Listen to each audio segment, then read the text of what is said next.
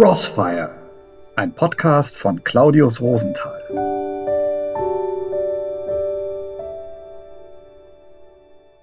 Im Kirchensprech sind wir immer noch in der Osterzeit, genauer gesagt in der Osteroktav, auf Deutsch innerhalb der ersten acht Tage nach Ostern.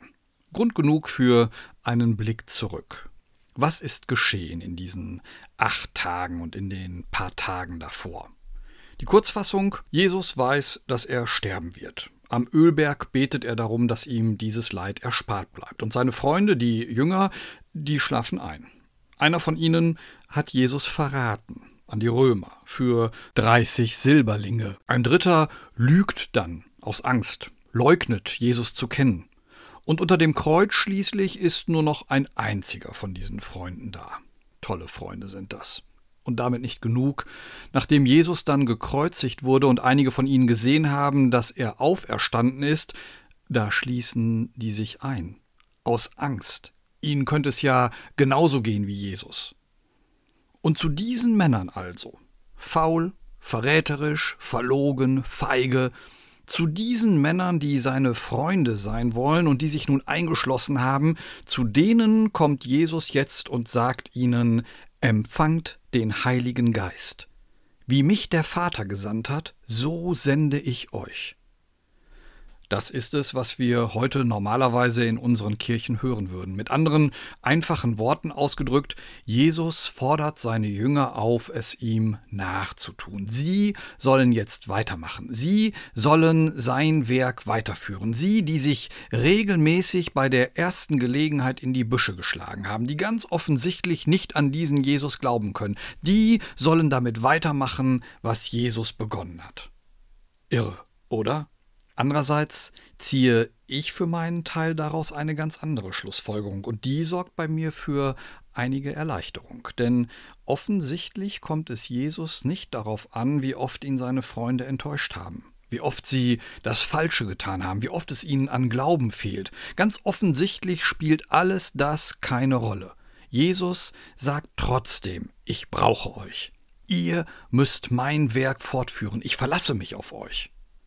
Ich bin da erleichtert. Vor allem, wenn ich spüre, dieses Wort Jesu, das gilt nicht allein den Jüngern damals, das gilt auch mir heute. Klar, ich fühle auch die Zumutung, die darin liegt, weil ich den Jüngern in vielem so ähnlich bin, in dieser ganzen Schwäche, mit diesen ganzen Fehlern, diesem vielen menschlich allzu menschlichen. Und wahrscheinlich geht es mir da wie vielen anderen. Ich bin nicht sonderlich erfahren in Sachen gesandt werden. Ich bin auch nicht sonderlich einflussreich oder mächtig, eher ziemlich einfach. Und ganz entscheidend, Wunder wirken kann ich definitiv nicht. Ich kann kein Brot vermehren, kann keine Krankheiten heilen, geschweige denn Tote ins Leben zurückrufen.